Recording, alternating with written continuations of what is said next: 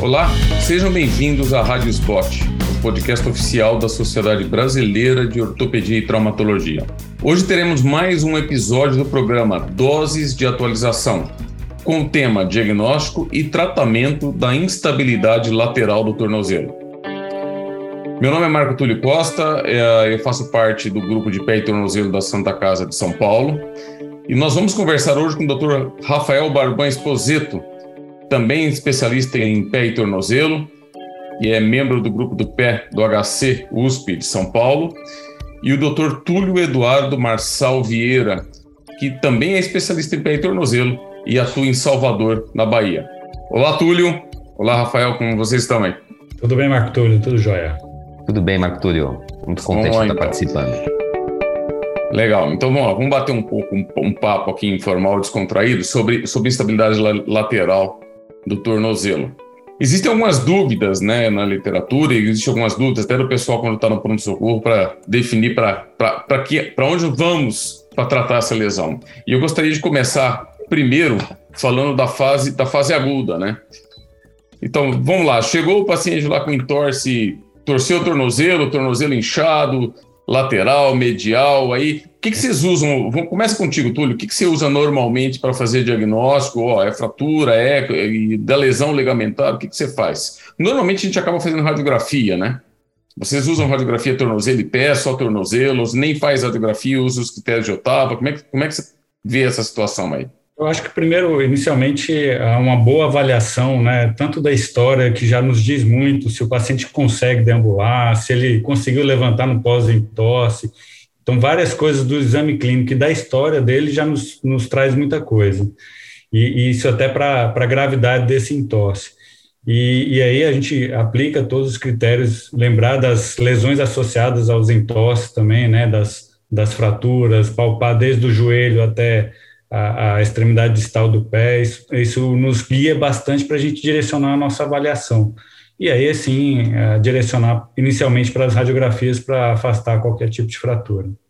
Mas aí, Túlio, fez radiografia, não tem fratura, não tem fratura do metatarso, não tem fratura do tornozelo, não tem fratura da fíbula alta, e o sujeito tem lá aquele edema e dor importante ali, principalmente lateral. Você pede algum outro exame? Como é que você faz? Você utiliza a ressonância magnética, que é o que o pessoal costuma pedir, nessa fase você usa ou não? Você não pede? Olha, é, então nessa fase normalmente a gente tenta avaliar e, e, controlar a dor do paciente, né? E é interessante às vezes, é, se o paciente tiver condição até de deambular, afastar das fraturas, eu já é, utilizo apenas um brace e reavalio esse paciente normalmente quatro, cinco dias. Mas aí, você não você não pede ressonância na fase aguda? Na maioria das vezes, quando eu já detecto algum grau de, é, de suspeita de, de, lesão, já peço sim a ressonância. Você sim. pede a ressonância de cara? Sim. Você pede, Rafael, a ressonância de cara ou não? É... Sempre que eu posso, mas, mas tem bastante coisa que, que o Túlio falou que eu concordo em, em tudo. Né? Eu acho que a, o exame físico, a história do paciente, ele é primordial. Eu acho que Antes da gente pensar em fazer o diagnóstico do entorse, a gente tem que excluir os outros diagnósticos. Está falando de um trauma torsional que pode ter quebrado diversas estruturas, sim, parte sim. do pé, o tornozelo.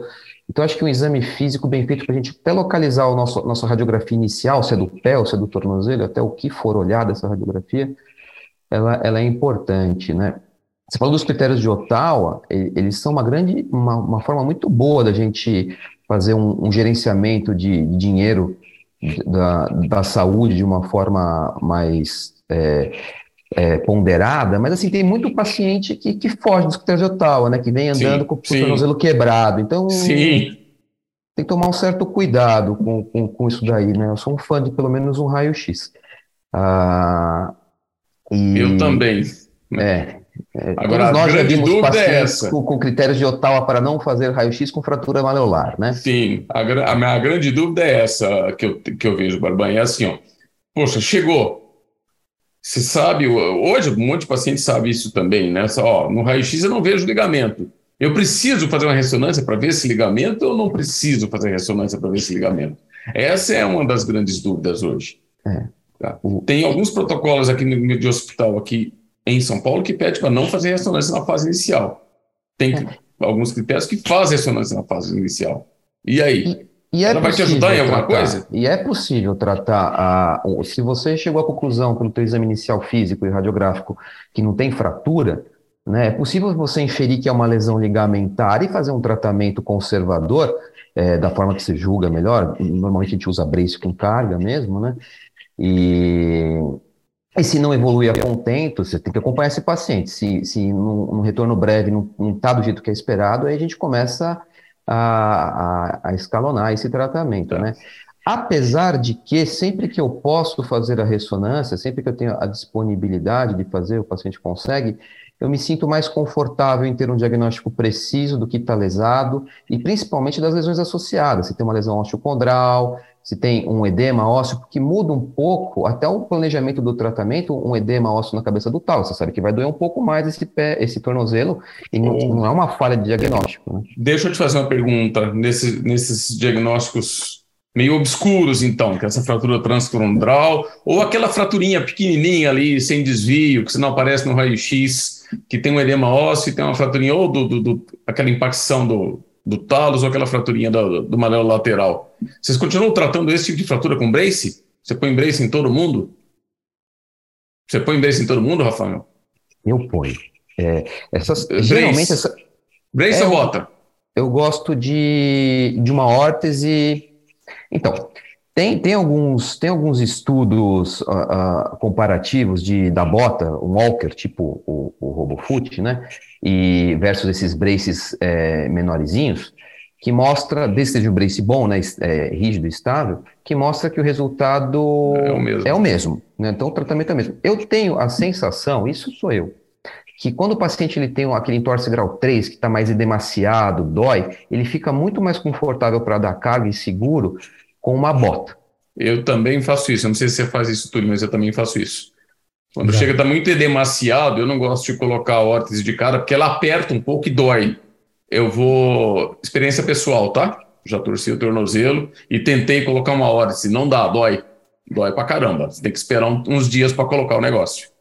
Melhor colocar a bota. Exato. Eu também ah, concordo com vocês. Então, acho que a gente pode definir assim: a ressonância ela ajuda, mas não é estritamente necessária, né? E dá para começar a tratar com a órtese de cara, você concorda, Túlio? Tipo, quando está muito inchado, eu acho que eu também prefiro colocar, colocar bota. Acho que a gente concorda nisso aí, né? É, é uma discussão que a gente tem aqui sempre com os radiologistas também para é, não, não ser nessa fase tão aguda e, e esperar alguns dias até para diminuir um pouco do edema para facilitar a visualização da, da imagem. Mas em contrapartida, eu acho que em, em, algumas situações em que você tem uma chance grande de alguma lesão associada, eu acho interessante talvez a, a, ressonância logo de cara. O que, que, vocês acham da informação? Eh, tem gente que fala o seguinte, ó, ressonância nessa fase aguda, para o diagnóstico de lesão ligamentar, ela não ajuda muito. Ela ajuda no diagnóstico das lesões que podem estar associadas. Mas o ligamento, se ele se está um ou dois rompidos, se estão todos rompidos ou não, tratamento é conservador, né? Então, concorda, Rafael? Eu, isso, isso, é, isso é, um, é, uma crítica de quem faz ressonância para todo mundo, que nem eu faço, né? Eu tenho essa visão, eu, eu, eu trato conservador. Depende se for uma, uma, um estiramento, se for uma ruptura do fíbulo talar anterior do fíbulo calcaniano, eu trato conservador a, fase, a, a, lesão aguda. Então, sim, fazer uma, um diagnóstico anatômico do que foi lesado ligamentar, falando na parte lateral, lógico, né? não vai fazer grandes diferenças para a escolha do meu tratamento, mas traz um pouco mais de precisão no diagnóstico e exclui as, as, as, os diagnósticos é, diferenciais. É. Então, então pro ligamento é. não muda muito, porque o tratamento é conservador. É. Eu acho muda. que a questão toda, desculpa tudo, é, vamos falar, vamos lá. a questão toda, na verdade, é se tem alguma lesão associada, né? Então, a, a nossa investigação sim. é muito mais para saber se tem, é, e isso acontece em 90% dos casos, algum grau de lesão, edema ósseo, lesão de cartilagem. Sim. E é o que a gente está procurando nesses entorses mais graves, né? Mais graves. Quanto tempo imobilizado? Ah, antes disso, quando começa físio, todo mundo concorda que tem que fazer. Quando vocês começam a fazer físio, hein? Quando você começa, Túlio? Primeiro dia. Primeiro dia. Torceu o físio. Rafael? Também, primeiro também. dia. Nem que eu seja também. uma mobilidade incipiente, mas tem que, tem que mobilizar Sim. logo. Eu também começo de carga, de, de cara. Torceu agora, passou comigo agora, tem físio agora, pode começar agora. E quando vocês começam carga? Imediato. O paciente tolera, é imediato. Então a gente pode tirar um, um, um, consenso nosso aqui, mais ou menos, né? Então, entorse tornozelo, a ressonância não é sempre necessária, mas ela ajuda no diagnóstico diferencial. Tratamentos muito inchado, a gente ainda prefere bota, não tiver tão inchado, brace. Passa por brace assim que for possível. Fisioterapia imediata, quanto tempo imobilizado? Esta é a boa pergunta. Quanto Bom, tempo de brace? Eu uso o brace menor, né, com, com mobilidade é, entre quatro e seis semanas. No máximo. Vai, você, você? Eu deixo seis semanas de imobilização, de algum tipo de imobilização, que seja a, a bota ou o brace, né? Depende do que o paciente também quer gastar, né? E, é, porque, porque a gente também tem que entender assim, ele gasta um dinheiro na bota e aí depois ele vai gastar outro dinheiro no brace. Ele pode terminar o tratamento com a bota. Pode, concordo plenamente. O que eu falo para os meus pacientes é o seguinte, é o preço do conforto. Sim, sim. Aí, aí deixa ele, ele ponderar o que ele acha que, que vale sim. a pena. E, mas eu deixo seis semanas pelo menos. E aí eu fico tateando na sexta semana se ele está muito confortável e eu desmamo. Né? Aí vai tirando em ambientes seguros, em lugares planos. Né? Não deixo ele sair na rua com irregularidade, porque as ruas de São Paulo são todas irregulares. É, né? Na Bahia acho que também, né, Tetúlio? É. Eu acredito que aqui pior. Então, eu, eu sempre deixo uma semaninha, duas semaninhas o paciente fazendo esse desmame gradual para ver o que vai acontecer, se ele se sente seguro, né? Porque ele quer segurança. Sim. E aí, mas pelo menos seis semanas. E para voltar ao esporte, ah, aqui em São Paulo, eu não sei como é que está na Bahia, Túlio, mas acho que também deve ser da mesma coisa. A gente vive uma onda meio de, de, de esporte amador semi-profissional, né? Eu, pelo menos, vivo, eu vivo isso também. Que é aquele sujeito que é amador, mas tem campeonato no clube, tem campeonato interclubes, e todo mundo se acha o atleta, né? Aí o cara torceu agora, tem um futebolzinho para jogar daqui três semanas. É o campeonato interno do clube. Semifinal de futebol. Só que ele viu na TV que o sujeito que torceu na TV, o profissional, torceu na TV sábado e no outro sábado está jogando. Ué, você não vai deixar ele jogar também, não, doutor? E aí, quando vocês liberam para esporte? Como é que faz essa, essa brincadeira aí? Então, Túlio, eu, eu na verdade eu jogo muito a responsabilidade para o paciente, né? Porque assim é, é um custo-benefício. Então, o profissional ele, ele tem um custo dele, um, um desgaste da articulação e ele, ele tem que é, é questão de trabalho. Então, eu jogo isso, essa responsabilidade. Normalmente eu, eu não recomendo, mas é uma, uma escolha que ele tem que tomar também, né? Como é que você faz, Rafael? Eu gosto de explicar a fisiopatologia do, da, da cicatriz do ligamento do paciente de uma, de uma forma que ele entenda que se ele voltar precoce, ele vai dar um grande passo para trás de seis semanas, né?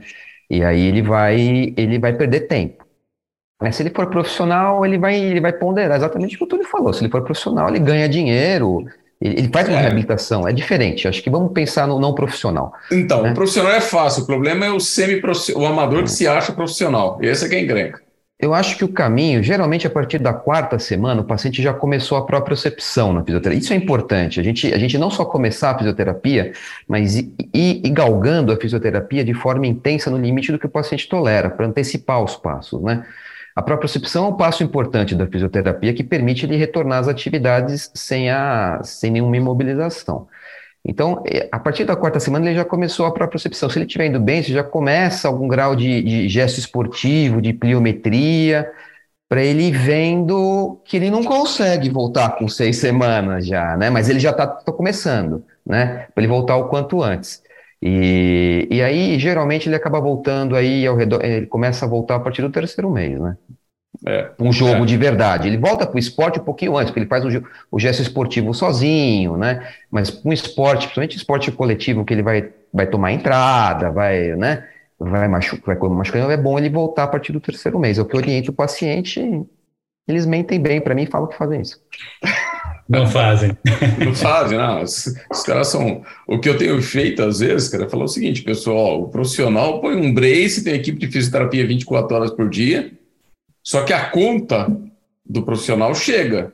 Só que a hora que a conta chega, o cara não está na mídia, né? Então você não sabe que o cara operou, fez uma artrodese de tornozelo, nada disso.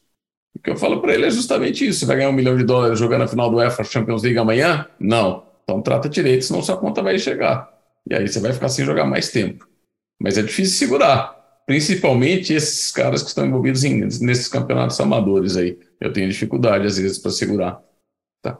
Bem, vamos bater um, um, pouco de papo agora na fase crônica, vai? É... A gente sabe que tem lá a instabilidade funcional e a, a, e a instabilidade anatômica. Vamos, nós vamos trabalhar um pouquinho. Estabilidade funcional é aquela que, só para o ouvinte entender, é aquela que o sujeito chega queixando que o tornozelo está instável, mas você vai examinar o ligamento, está tudo firme, né? Está tudo bem. E existe aquela instabilidade anatômica, que é aquela que o ligamento está meio frouxo lá, né? O grande problema de, de fazer isso é fazer o diagnóstico dessa frouxidão ligamentar, né? Porque o ligamento se caracterizou frouxo ali e o sujeito tem uma estabilidade realmente anatômica. Como é que você, como é que você faz o diagnóstico, O que, que você usa para chegar a essa conclusão? Vai, o sujeito chegou lá para você, ó, o tornozelo está falhando, estou torcendo direto. Vai, nós estamos em outubro esse ano e torci o tornozelo umas 10 vezes mais ou menos, e qualquer calçada, se eu for para o preto, não dá para andar, torço toda hora. É. Como é que eu Acho... faço? A primeira coisa aí. é definir se ele, se ele tem uma insuficiência mesmo, mecânica, né, que é, que é a instabilidade mecânica, ou se ele tem uma dor que ele gera um falseio, que é a, que é a clínica, né? Sim. É... Como é que eu defino e, isso? E aí é no exame físico, né? E aí a gente começa, né? não é no exame físico, a gente começa com o exame físico, né? Se na fase aguda não tem sentido você tentar fazer uma gaveta anterior porque tudo dói, tudo é esquisito, Sim, né? Bom, na fase isso, né? na fase crônica dá, geralmente não dói. Então você já faz uma gaveta anterior, você faz um teste em varo, e é interessante que seja bilateral para você comparar o outro lado, né? O lado geralmente que é o lado bom para ver como é que é. Isso já é um bom ponto de partida para ver se, se tem uma gaveta anterior, se tem uma instabilidade. Lógico que também avaliar medial e sindesmose, porque às vezes passou batido no diagnóstico inicial da, da, da, do entorse, né? E em exames de imagem, a gente está testando. A ressonância é legal, você vai ver lesão, você vai ver se teve uma lesão condral que ficou lá e está gerando uma dor que ele falseia, você vai ver mas, mas, ela não vê a, a insuficiência ligamentar, a frouxidão. Também é, acho. A ressonância concorda, não, é um exame, não é um exame de suficiência. É. E aí? Aí você tem a opção, se você tiver é, num, centro de, de, que tem radiologia, junto você pode descer para a radiologia e fazer um, uma escopia e testar na radioscopia essa gaveta anterior, esse varo. Fazer um estresse, né? Fazer um estresse. Fazer um estresse. Radiografia sob estresse. É. Você usa isso também, Túlio? É, eu tenho um pouco mais de dificuldade, às vezes, por, por não ter no serviço da clínica a, presença da, da, radiografia, né? Então, às vezes, eu não consigo fazer isso. E aí eu vou muito na, pela clínica mesmo, pela avaliação é, do grau de instabilidade mesmo desse paciente, que acho que é uma coisa que a gente também é, pode extrair bastante, né? E aí a gente utilizar as radiografias comparativas é, com carga, isso nos traz sinais é, de, de, uma instabilidade. Algum de vocês usa, usa o Telos, não? Você pede radiografia no Telos, na, naquele aparelho que você faz, faz é, radiografia sob estresse com força controlada? Não temos aqui. Você usa, Barbara? Também não, também não uso. É, eu, já, eu já usei, mas é, é muito controverso isso, né? Porque se eu pegar um, um médico que está fazendo estresse de, de dois metros de altura, ortopedista típico lá que entorta haste de fêmur na mão e fazer um estresse é uma coisa. Se eu pegar alguém de 1,50m magrinho fazendo estresse é outra coisa, né? A gente não sabe quanto abre. E aí, um tempo atrás, eu comecei a usar esse, esse aparelho que, que mede isso aí, mas também é muito controverso. É, é, esse diagnóstico, eu não sei se vocês concordam comigo, ele acaba sendo muito mais pelo exame físico que qualquer outra coisa, né? Muito mais gaveta anterior e. Concorda, concorda, Rafael, Túlio? Acho que é, o exame físico é o que manda nesse negócio aí. Plenamente. É. O mais habitual, a gente tem um, um, diagnóstico clínico, né? De fez o exame físico, aí chega na, na, na, cirurgia, paciente anestesiado, sob escopia, aí você vê, nossa, porque ele nem tem, ele tá anestesiado, você vê bem a, a instabilidade. Você não tem medo é. dele ter dor, ele não tá usando o músculo dele para controlar, né? É, quando eu brinco, às vezes, quando eu tenho estabilidade franca, é, acho que essa é a cirurgia mais fácil de convencer o paciente a fazer, né? Porque ele sente na gaveta que você desencaixa o pé da perna, né? A hora que ele sente que relaxa, que desencaixou, ele mesmo percebe que está tudo, tá tudo frouxo lá e quer operar, né? É, instabilidade é meio, meio grande. E, e, se a gente for fazer estabilidade, que técnica vocês usam, hein? Se, peraí, desculpa, vamos lá. Tem estabilidade crônica, cirúrgico? Ou alguém tenta conservador? Falando só do ligamento, tá? Vamos esquecer que lesão condral, fibular, só ligamento lateral. Mas se eu tiver certeza tem... que ele fez uma reabilitação bem feita desde o começo e que não tem mais espaço para o conservador é cirúrgico. Se ele tem torce de repetição, mas ele nunca foi bem tratado, acho que vale a pena tentar. Assim, tem alguns pacientes que melhoram na Mesmo gaveta franca. É, tem aquele paciente que torceu várias vezes, mas ele nunca fez uma. Ele fez a fisioterapia só com, com TENS, com ultrassom. Esse, esse paciente, talvez, se fizer um fortalecimento, ele se beneficie. Lógico, não é ficar um ano tentando, né? sim, aí, sim. Um mês. O que você acha, Heitor? Então, eu acho que tem alguns critérios que a gente pode levar em consideração, né? E acho que o primeiro é, é a demanda, a fator idade. Então, se eu pego um, um, paciente com 65 anos de idade, é uma coisa, e um paciente mais jovem é outra coisa. Então, é outra coisa. eu, tento balancear isso bastante é, é, para critérios clínicos de dia a dia, de qualidade de vida para esse paciente. Então, eu sou muito mais é, agressivo no paciente mais jovem do que um paciente é, com a demanda menor. Túlio, então vamos lá, vamos operar o cara. Que técnica você usa aí? Né? Então, as instabilidades puramente ligamentares, é, primeiro que eu acho que assim, é, eu faço... Só ligamento, vai? Vamos falar que é só, só ligamento. É, a, é, na minha, no meu dia a dia, a artroscopia é mandatória. Né? Então, ela me acrescenta bastante, tanto diagnóstico, a recuperação do paciente. E hoje eu tenho optado pela técnica totalmente artroscópica. Você faz o Boston artroscópico, tudo, é. tudo artroscópico. Então, para você tem, tem que ter artroscopia de toda a articulação e que artroscópio, se você usa tração e artroscópio pequeno ou você usa sem tração artroscópio grande? Tá, eu, eu normalmente é, não utilizo tração mais, utilizava bastante e quando é apenas ligamentar e eu sei que só vou mexer na parte ligamentar, eu não, não utilizo tração. Quando eu tenho alguma suspeita ou, ou vou manipular um pouco a articulação, eu utilizo a tração. Você usa a tração. Mas... Você faz o, to, toda a parte do artroscópio, todo, todo, toda a reconstrução ligamentar via artroscópica? Toda via artroscópica. Uso normalmente a óptica é, pequena, de tornozelo mesmo. De 2.7? 2.7. 2.7. Como é que você faz, Rafael? Eu, eu faço aberto. E, e aí o, o, o, o modificado por Gould, que é um reparo ligamentar, né? Ele é o padrão ouro. Né? A literatura é muito Esse clara é nisso daí, né? É o padrão ouro. Só que tem alguns pontos, algum, alguns padrões que a gente tem que tomar cuidado. Então, aquele paciente de alta demanda, aquele paciente com frouxidão ligamentar generalizada, o paciente. E alta demanda não é só alta demanda esportiva, é peso. O paciente muito pesado também, né? Ele tem uma alta sim, demanda sim, nesse ligamento. Sim. É, o paciente que já foi feito uma um, um reparo e, e, falhou, né? Esses pacientes talvez valha a pena pensar numa reconstrução, não num reparo, né? A literatura cada vez mais vai para esses, esses casos que que é isso. Ah, tem mais um, um, paciente, aquele paciente com múltiplos entorses, que a gente sabe que a cicatriz que tem, uma cicatriz muito ruim, que a hora que a gente retencionar não vai segurar nada, também é um paciente do, da reconstrução, né? E você faz artroscopia prévia ou você só faz o aberto de cara? Eu vou pro aberto, eu vou pro aberto. De cara, e... você nem faz artroscopia? Não. Bem, nós estamos bem então, porque é, eu faço diferente de vocês dois.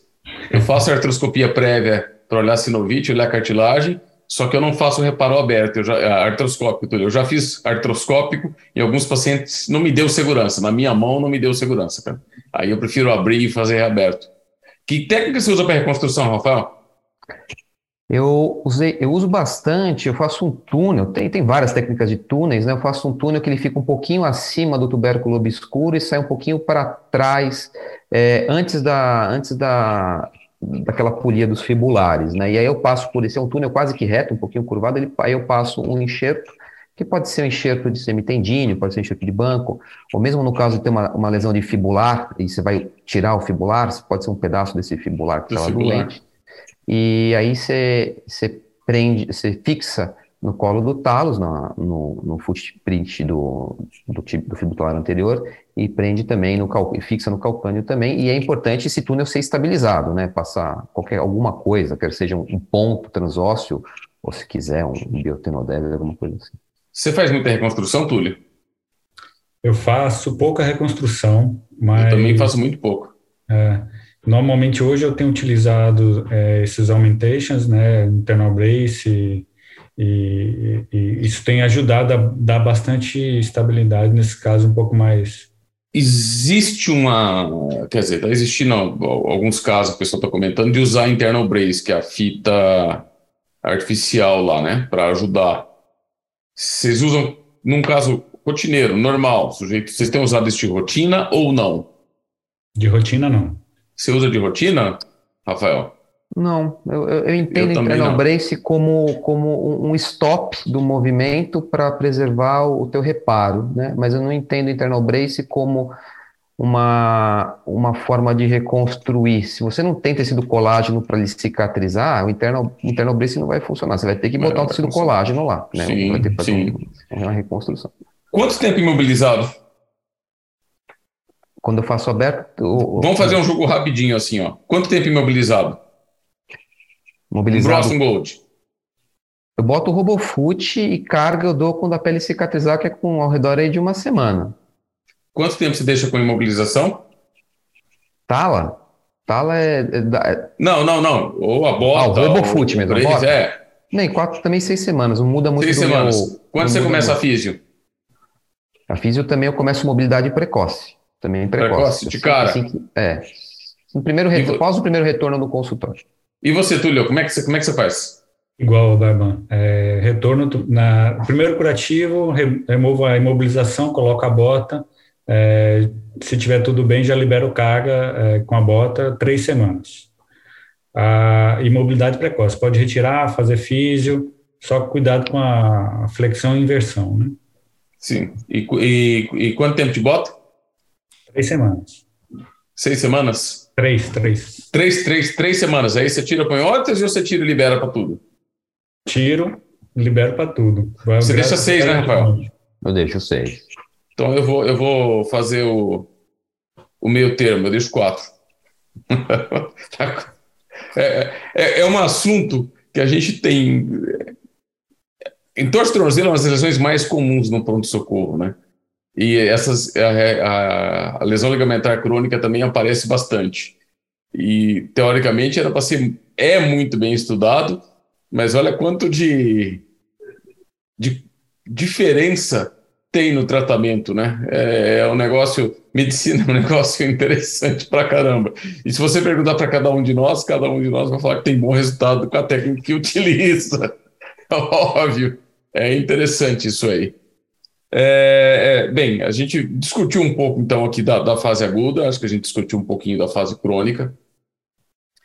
Tem muito mais para a gente conversar, porque se você pensar, tem, tem quando tem lesão associada, como é que a gente trata, como é que a gente não trata, quando tem lesão do fibular, como é que faz, qual a via de acesso que a gente faz é, se dá para fazer o fibular tudo por tenoscopia, quem faz tudo artroscópio como Túlio, ou se eu vou fazer o fibular, como é que, onde é que eu faço minha via de acesso, né? Porque o ligamento está anterior à fíbula e o fibular está posterior. E aí, faço, faço duas vias de acesso ou faço uma via de acesso grande no meio? Mas, infelizmente, o nosso tempo está meio curto aqui, né? Nós estamos chegando já aqui a quase 30 minutos. Então, acho, acho que só queria agradecer vocês. Acho que ajudou bastante, a mim ajudou bastante saber a opinião de vocês. É óbvio que a gente sempre aprende quando você vê algo diferente e algo um pouquinho diferente com a experiência de, de especialistas como são vocês dois aí. Excelentes especialistas que ajudam a gente a melhorar a cirurgia de pé e tornozelo nesse país. Então, eu gostaria então de encerrar. Você acabou de ouvir mais um episódio da Rádio Spot, um podcast oficial da Sociedade Brasileira de Ortopedia e Traumatologia. Todas as edições estão disponíveis no site www.sbot.org.br e também nas principais plataformas de streaming. Nos vemos no próximo episódio. Até lá!